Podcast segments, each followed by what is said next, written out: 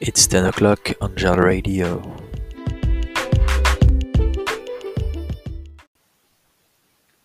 Hello everybody, I'm Roman Poux and today we're going to speak about Anna Fry. To assist me today, we receive a co-worker of, of Anna Fry, Elliot Lenoir. Hi everybody, I'm so happy to be here today. Hello Elliot. So now, can you explain on which project you started to work with her? Of course, it was few years ago, in 2018, on the project Contagion. To resume, it was a BBC program which used volunteers' smart- smartphone to help track how people moved around the country. This was then used to show how a flu pandemic might spread and how hand washing would slow that spread. Very nice, but he's not the only guest. We have also with us a very good friend of Anna, Louis Tison. Good morning, everyone. Hi Louise, but today we're going to speak about your friend Anna. Uh, how did you meet her? Oh, that's a funny story. We were at the same mathematics school in the University College of London. We were young, so there were some student parties, but Anna and I were the only people who never went to them.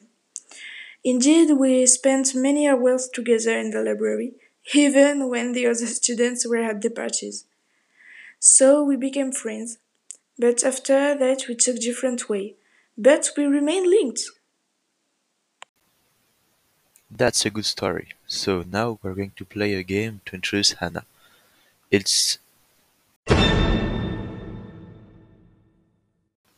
the true or false. So the rules are very easy. I will ask questions and you will answer me true or false. Let's start. So Anna Fry was born in February 1984. True, February 21st, 1984. Wow, you're pretty fast. Thanks. Let's pass to uh, another question. Anna is a scientist. That's false. She's a mathematician, but also an author, a radio and television presenter, a podcaster, and a public speaker.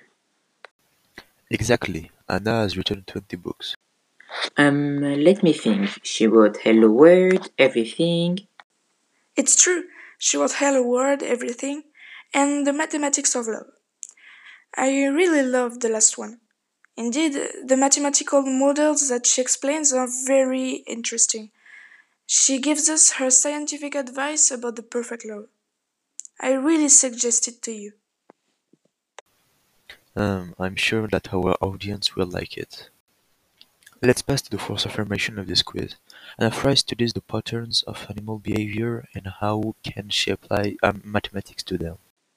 It's false because she studies the patterns of human behavior, such as interpersonal relationships and dating, and how mathematics can apply to them.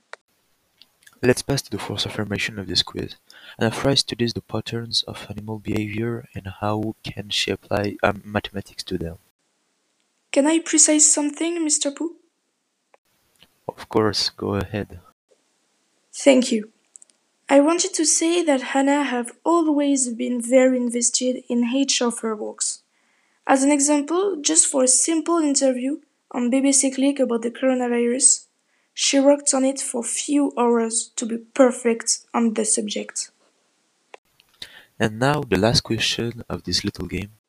Yes, I hope I'm gonna win. I don't think so. Anna Fry made most of her documentaries on BBC. It's True. Oh, you two answered at the same time, so both of you win this game of true or false. It's already the end of our show. Thanks to Louise and Elliot for taking part in the program and to our audience to, for listening to this podcast. See you in the next podcast of Gel Radio. it was a pleasure. See you soon. Thank you so much. Goodbye.